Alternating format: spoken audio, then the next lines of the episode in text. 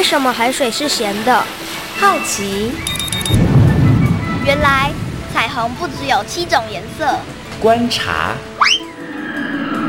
我对于气候变迁的议题很感兴趣，想要多多了解。探索。我想发明一种可以让我自动上课的机器人。创意。小发现，小发现，小发现，小发现，小发现，小发现，大科学。小猪姐姐制作主持。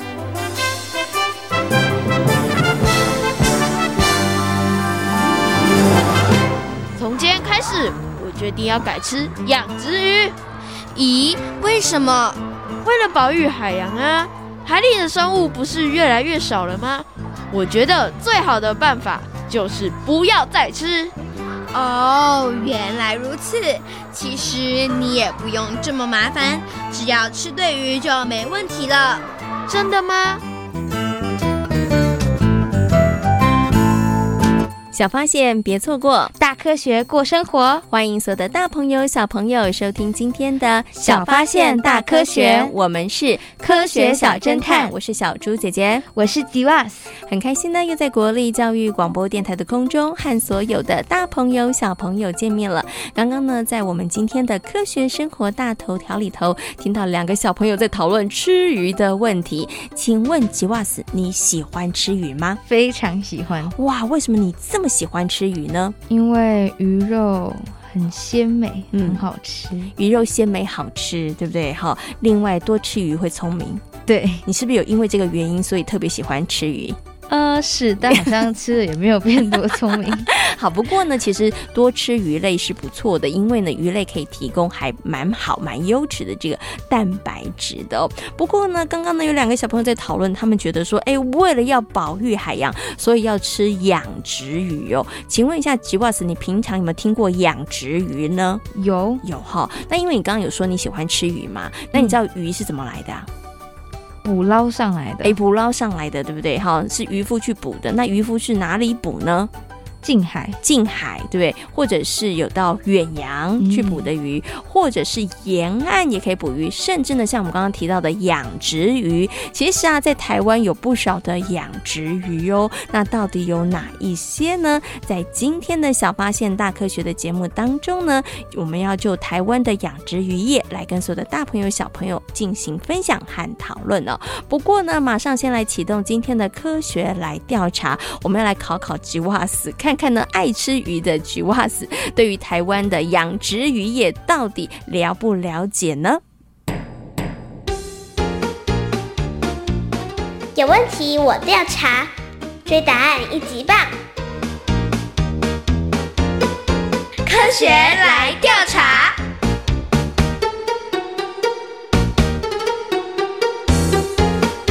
科学来调查，总共设有三道关卡。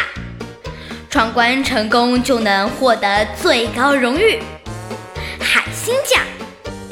答对两道关卡者是海兔奖的得主。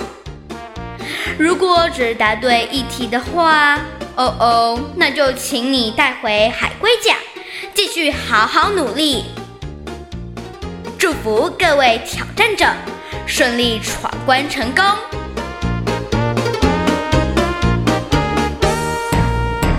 科学来调查，大奖带回家。今天呢，吉瓦斯呢要来闯关哦。一样，我们有三道题目，三道关卡要来考考吉瓦斯哦。那看吉瓦斯呢，最后可不可以顺利闯关成功，把我们的最大奖就是海星奖带回家？吉瓦斯有没有信心呢？有，有信心很好，因为你爱吃鱼，对不对？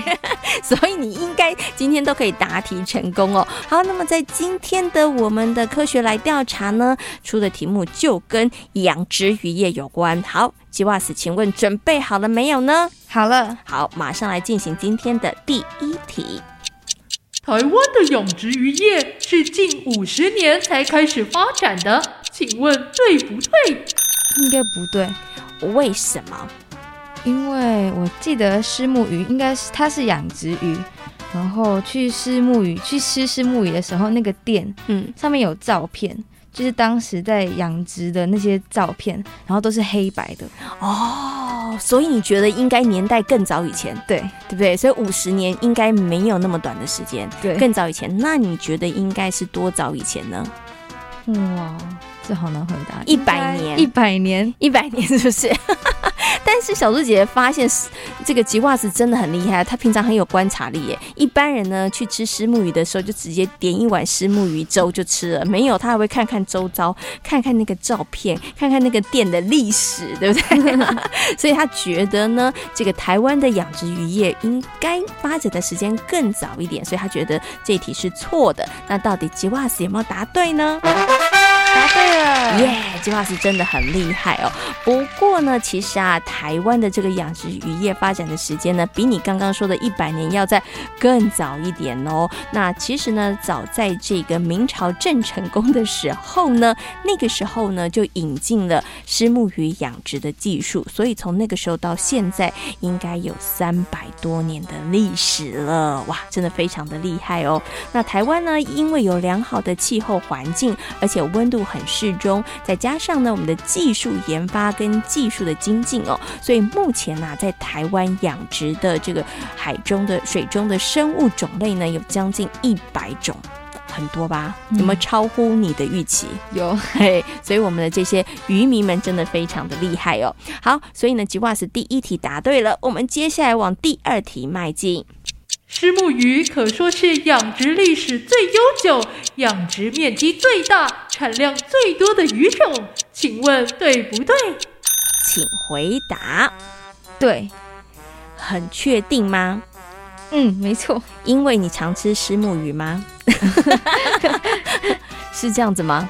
呃，可以这么说，可以这么说哦。有没有信心啊？有的。有的是不是？好，那到底吉瓦斯有没有答对呢？答对了，耶！吉瓦斯真的很厉害哦。那虱目鱼呢，在台湾的养殖的起源真的非常非常的早哦。刚刚呢有提到了，是从这个明朝郑成功时代呢就开始养殖虱目鱼了。那目前呢，在台湾虱目鱼的养殖的面积啊，还有呢它的这个产量都算是非常的多。好，那吉瓦斯很厉害，连闯两题都答对了。接下来进入我们今天的最后一题，如果最后一题他它答对的话呢，就可以把我们的海星奖带回家喽。那最后一题题目是：虱目鱼及无郭鱼的鱼种产量是养殖鱼产量的百分之四十，请问对不对？对，对吗？对，很确定吗？嗯，应该对。这一题的犹豫度感觉比上一题再高一点点哦，有肯定吗？嗯，没有，没有很肯定，是不是？所以用猜的，对，所以你觉得是对的，就是石目鱼跟无锅鱼它的产量加起来应该还是算蛮高的，因为最常吃到哦，最常吃到，嗯，这个推断也算是合理哦。好，那到底吉瓦斯有没有答对呢？答对了。耶，吉瓦斯很厉害哦！刚刚呢，其实我们有提到了，在台湾目前的养殖渔业的种类呢，将近有一百种哦。那包含了有虱目鱼啦、乌锅鱼啦、鳗鱼啦、牡蛎、文蛤、白虾，哇，真的非常非常多。但是呢，虱目鱼跟无锅鱼它们的产量其实是蛮高的哦，将近有百分之四十哦。哇，吉瓦斯非常的厉害！今天呢，答对了三题，所以获得了我们的海星奖。科学来调查，大奖带回家，挑战成功。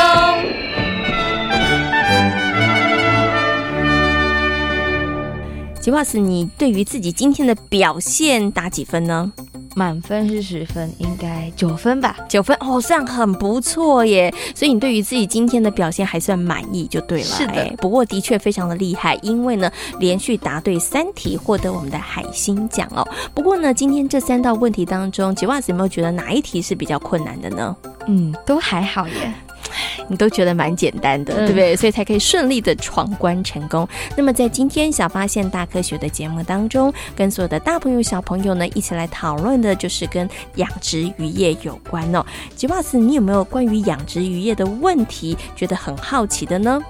有，嗯，什么问题？就像一开始小朋友说的，吃养殖渔业真的会比较对海洋保护有帮助吗？嗯，好像照理说应该是的，是对不对？可是到底是不是呢？嗯，大家不妨可以想想看哦。那我们接下来呢，就进入今天的科学库档案，为所有的大朋友小朋友呢，邀请到了台北市海洋教育中心的戴佑安老师来到节目当中，跟所有的大朋友小朋友好好来进行说明哦。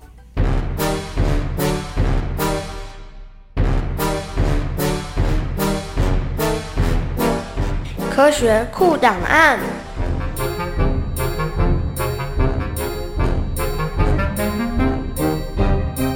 戴佑安，台北市海洋教育中心南极海洋教师，擅长海洋社会及海洋文化。大朋友、小朋友，你喜欢吃台湾鯛或者是虱目鱼吗？你知道吗？这两种鱼类其实都是台湾养殖渔业当中很重要的这个诶主角哦。所以呢，在今天节目当中呢，就要为所有的大朋友、小朋友呢，邀请到台北市海洋教育中心的海洋教师戴佑安老师来到节目当中哦，跟所有的大朋友、小朋友好好来介绍台湾的养殖渔业哦。首先呢，先跟戴老师问声好，戴老师你好。小猪姐姐好，各位听众朋友大家好。戴老师，你喜欢吃台湾雕或者是石母鱼吗？我比较喜欢吃虱目鱼，我也是耶，我也投虱目鱼一票。其实他讲到虱目鱼，可能很多的大朋友或者小朋友，你可能就知道说，哦，我知道台南是虱目鱼的故乡，因为呢，其实在台南养了非常非常多的虱目鱼哦。那事实上呢，台湾的养殖渔业呢，在全世界来讲，算是排名数一数二的，非常的厉害的哦。那我们的这个养殖渔业当中，其实也不止养了刚刚讲的台湾雕，还有虱目鱼哦，还有养了其他的东西。所以呢，今天要请戴玉安老师来跟大家好好做介绍哦。首先呢，想请问一下戴老师哦，到底台湾水产养殖呢，诶，有没有分种类啊？那到底我们养了哪一些这个不同的鱼类呢？海洋生物呢？哇，这个种类很难分呢、啊。我们用场地来分比较简单哈、嗯。那其实养殖有分淡水跟海水，海上就有分箱网跟近岸养殖。嗯哼。那淡水的话，就除了陆地鱼温之外，还有这些那个比较。工业化就是在厂房里面养殖也有用那个桶子在养殖的，是哦，主要是分这几种。嗯、那主要养殖呢，海水的有文蛤啊、虾啦、虱目鱼、嗯。那淡水的有无锅鱼，就是刚刚讲台湾鯛、鳗鱼，还有虱目鱼。嗯哼，因为虱目鱼可以半淡咸水，它会依照温度做调整。嗯哼，哦，那比较近海的有牡蛎啊、九孔啊，然后依照地形。嗯那海上的就是海上箱网养殖比较掠食性鱼类，石斑鱼、海蛎，哦，这些都是我们目前国内算是养殖比较出名的。哇，小朋友有没有发现，原来在台湾的养殖渔业里头有这么多不同的种类？那刚刚其实戴老师有跟大家讲哦。以这个地点来讲，简单的小朋友记起来就是有分成淡水的跟海水的养殖，然后这个小朋友呢把它记住就对了。嗯、那其实我们养殖这么多不同的种类，请问一下戴老师，我们养殖的 Number One 种类最多的、产量最多的是什么啊？外销第一名应该是台湾鲷跟鳗鱼啦。嗯、那内销第一名就是卖给台湾人自己吃。九成都是石目鱼哦、嗯，所以难怪喽。这个戴老师跟小猪姐姐，我们喜欢吃石目鱼，因为呢，其实很多都销到这个台湾了。对，对，对，对，那现在呢，在台湾什么地方在养殖这一些鱼类海洋生物呢？像刚刚讲的，不管是文蛤啦、虾子啦，好，因为文蛤、虾子在海边嘛。可是呢，还有讲这个台湾鲷啊、石目鱼啊、鳗鱼这一些小朋友，你知道他们都在台湾的东岸，还是西岸，还是呢，在台湾的北海岸在养殖呢？嗯，哎，有小朋友说，我知道是在西岸，没错，是在西岸哦。那在西岸的哪里呢？要请这个戴老师跟大家说喽。嗯，其实因为西岸比较多的沙岸，然后沙洲。如果听听前几集节目的时候，就发现就是沙岸哈集中在西海岸，所以有很多的沙洲。那这些沙洲就很适合拿来养殖哦、嗯。那西海岸的话，牡蛎养殖大家都知道，嘉义要去布袋嘛，东石吃鹅啊嘛，对，牡蛎，对不对？那虱目鱼当然是云林以南哦，那、嗯、么台南呐、啊。这些地方，那鳗鱼的话，其实鳗鱼比较早是从彰化鹿港开始哦，因为它那里有鳗鳗鱼盛呃洄游，它是降海型海洋生物，它洄游的时候往山上溯溪的时候，哎，我们刚好把它抓起来，顺便在当地养殖。嗯，那后来现在已经比较多在呃云林为主了。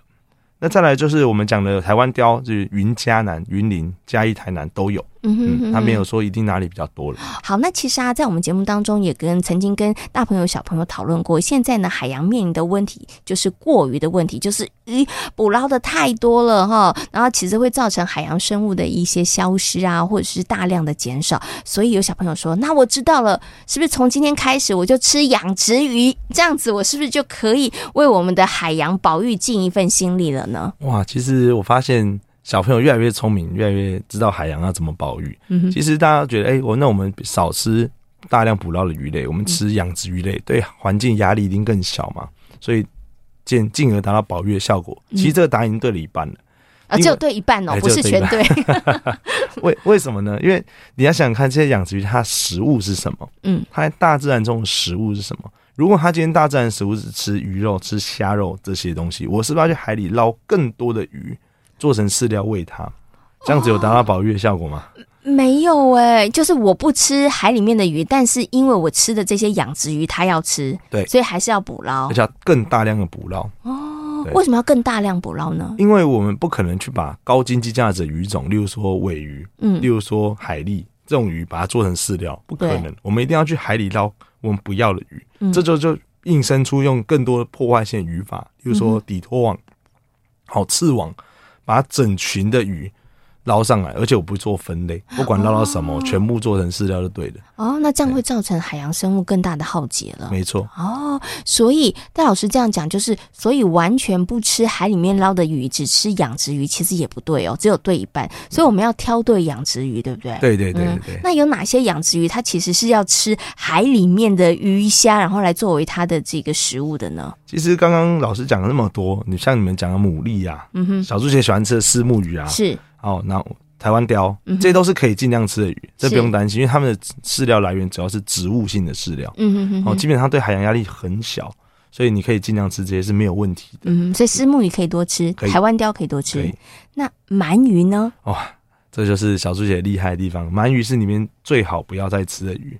为什么？哦，因为鳗鱼是降海型海洋生物，什么意思呢？它小时候出生的时候在海沟里面出生，然后会溯着。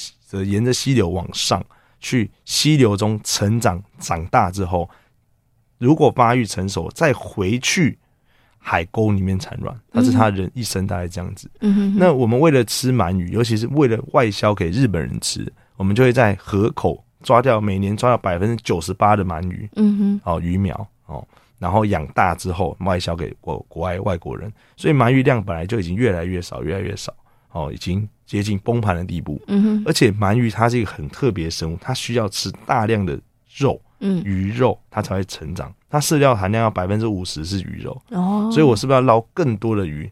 来养鳗鱼，所以它本来就少，然后我们让它大量捕、大量吃它，嗯，而且又要捞更多的海洋生物做成饲料喂它，嗯，而且为了它快点早熟，要疯狂的给它吃东西，是哦，所以这就造成一个环境压力。嗯，那最后呢，想请问一下戴老师哦，就是我们刚刚呢有跟大家介绍了台湾的这个养殖渔业，那请问一下，台湾的养殖渔业有没有面临到一些问题呢？像小朱姐之前有曾经听过，哎，养殖渔业它可能会造成地层下陷呐，对不对？它可能。也会造成我们的环境上面会不会有一些影响呢？其实养殖渔业地层下陷啊，或超抽地下水啊，这都是大家都知道的问题。嗯、其实我比较想要要跟大家分享的是，其实养殖渔业我们都要所谓的呃要顾虑这些鱼的基因问题。嗯，好，例如说我举一个例子吧，东北角最有名就是九孔，九孔曾经在某一年，大概在十年十年前吧，突然消失在台湾的环境上，甚至消失在全世界。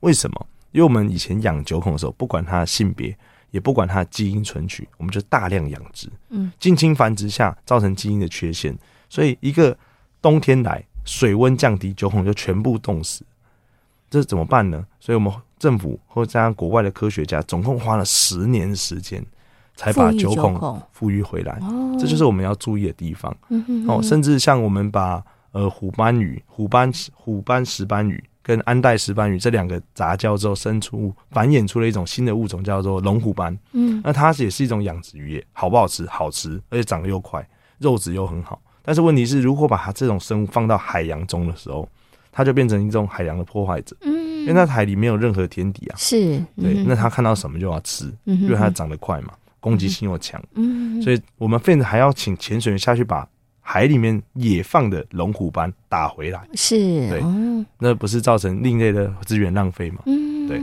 OK，所以这个也是要提醒所有的大朋友跟小朋友啦，在养殖渔业部分上面，除了我们刚刚讲的可能是地层下陷啊、超抽地下水之外呢，其实哎，你所这个呃繁殖出来的这个。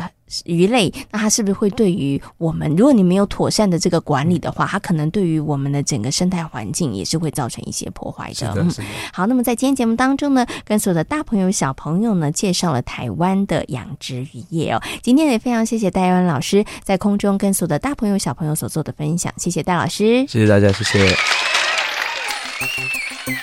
请问我们是不是多吃养殖鱼就可以减少海洋鱼量的减少呢？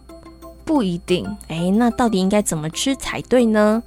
要挑选鱼，哎，没错，其实刚刚呢，戴佑安老师有跟所有的大朋友、小朋友做了一些说明哦，也希望呢，透过刚刚戴老师的说明之后，除了可以让大家呢，对于台湾的养殖渔业有更多的认识和了解之外呢，大朋友跟小朋友在生活当中也可以聪明的来选鱼食用哦。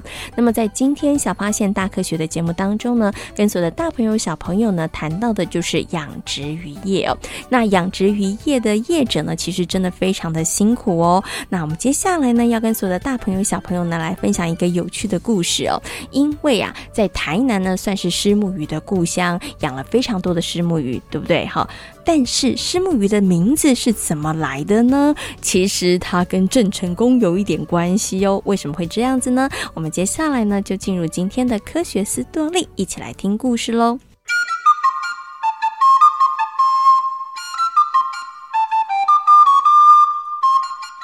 学思多利。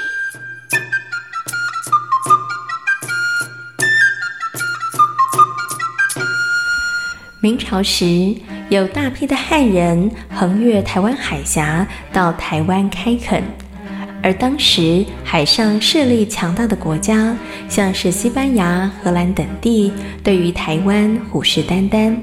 到了明朝末年，荷兰人派了大批的军舰，用武力占领了台湾，而奎一是当时荷兰派在台湾的总督。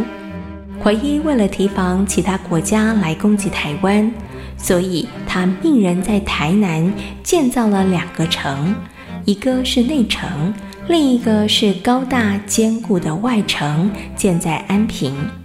为什么会建在安平呢？因为这里是进入台南的唯一一条水道入口，而一心想以台湾作为反清复明基地的郑成功，首要之务就是赶跑荷兰人。不过，到底该怎么做呢？郑成功和部下想了好久，都想不出什么好计策。嗯，到底该怎么做才能赶走荷兰人呢？如果从安平进入，恐怕会引起荷兰士兵的提防。这个方法当然不可行。有没有其他的路径能够进入台湾呢？正当郑成功还在为如何进入台湾、赶跑荷兰人大伤脑筋的时候，有天有个名叫何廷斌的人偷偷的从台湾跑出来拜见郑成功。听说啊，国姓爷要攻打荷兰人，所以我特别带来了台南的水道航行图，您请看看。嗯，原来何廷斌带了张地图送给郑成功，郑成功收下之后，仔细地研究了起来。何廷斌所带来的地图解决了郑成功的难题，好不容易等到了涨潮那一天。郑成功在黑暗中带领了两万多名的士兵乘船往台南出发。天还没有亮，郑成功一行人就已经到达了台南的外海鹿耳门附近。海面非常平静，远处传来了鸡啼声。看着远方的鹿耳门，郑成功对着老天说：“神啊，请帮助我吧！”让我可以赶走荷兰人，恢复大明朝的江山呢、啊！海水立刻上涨了一丈多高，而船也跟着升高了。掌舵的士兵们兴奋地大叫着：“可以了，可以进去了！”好，我们冲进鹿耳门。郑成功立刻率领舰队冲进鹿耳门。天一破晓，士兵们随即把内城占领了。安平城外的荷兰人急忙去向总督奎一报告：“总督不好了，国师爷攻占内城了！”这怎么可能？守卫根本就没有看到船从安平进去，哪来的敌军的影子？你是想扰乱军心吗？不，我说的是真的。郑成功和士兵们已经包围了外城，您赶快出去看看吧。奎一从城墙上看到了四周全被郑成功的军舰包围，他大吃一惊。怎么可能会发生这种事？难道国姓严的船全都长了翅膀，从天上飞进来的吗？他们到底是怎么进来的？后来，郑成功派了一个使者去见奎一，劝说奎一投降，但奎一却不以为然。哼，我们在安平城里有粮食，也派人去海外求援了，我怎么可能会投降？反倒是你们，趁现在赶快离开吧，否则到时我会杀得你们片甲不留。荷兰总监奎一坚持不投降，就这样两军僵持了几个月，而郑成功始终没有松懈。等到荷兰的援军到达之后，两军展开了激烈的斗争。经过一连串的作战攻击，郑成功最终取得了胜利。国姓爷郑成功刚到台南安平的时候，发现士兵没有鱼可以吃。这些都是士兵们吃的食物吗？没错。为什么没有鱼呢？因为我们捕不到鱼。怎么会呢？莫说无，这里只要撒网都能够捕到鱼啊！真的吗？郑成功登陆台湾的时候，因为发现士兵无鱼可吃，所以郑成功用手指着海田，告诉大家海里头都是鱼。他命令渔夫下海去捕鱼，结果渔获满满。哦，真没想到能捕到这么多鱼哎！哎，国姓爷真是太厉害啦！我看这些鱼哦，啊，就叫他国姓鱼吧。嘿嘿，好主意耶！因为这个传说，所以虱目鱼又被称为国姓鱼。而为什么会叫做虱目鱼呢？全是因为郑成功说了一句“莫说无”，后来传着传着，才有了虱目鱼的说法。其实，关于虱目鱼的名字有不少的传说，还有说它原来的名字叫做麻塞莫。麻塞是平埔族西拉雅语“眼睛”的意思，因为虱目鱼的眼睛特别。原住民因此用它的特征来称呼它，马赛莫，马赛莫，这可能也是虱目鱼名字的由来之一哦。光复了台湾之后，郑成功开始积极地开垦荒地，发展农业，训练军队。而台湾的百姓为了感谢郑成功驱逐荷兰人的攻击，于是，在台湾各地建了许多的庙宇来祭祀他。并尊称他为开台圣王。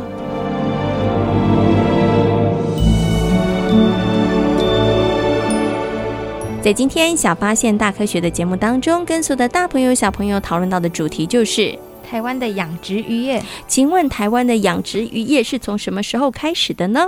明朝郑成功时代，那距离现在已经有三百多年的时间喽。那台湾呢，因为我们的气候还有我们的环境呢，其实是非常非常适合来养殖渔业的。所以呢，在台湾的养殖渔业的发展也算是非常的蓬勃。那么到目前为止呢，我们所养的这些鱼类呢，有将近一百多种哦。请问在台湾养殖渔业的前两名的鱼种是哪两位呢？虱目鱼跟无锅鱼，没错。那大朋友跟小朋友呢，可能也常常在你们家的餐桌上面看到这两种鱼哦。那是不是多吃养殖鱼就能够减少海洋鱼量的损失呢？不一定。嗯，要挑对鱼，聪明的选择吃鱼，那才是正确的方法哦。小发现别错过，大科学过生活。我是小猪姐姐，我是吉娃。感谢大朋友小朋友今天的收听，欢迎大家可以上小猪姐姐游乐园的粉丝页，跟我们一起来认识有趣的海洋世界哦。我们下回同一时间空中再会喽，拜拜。拜拜。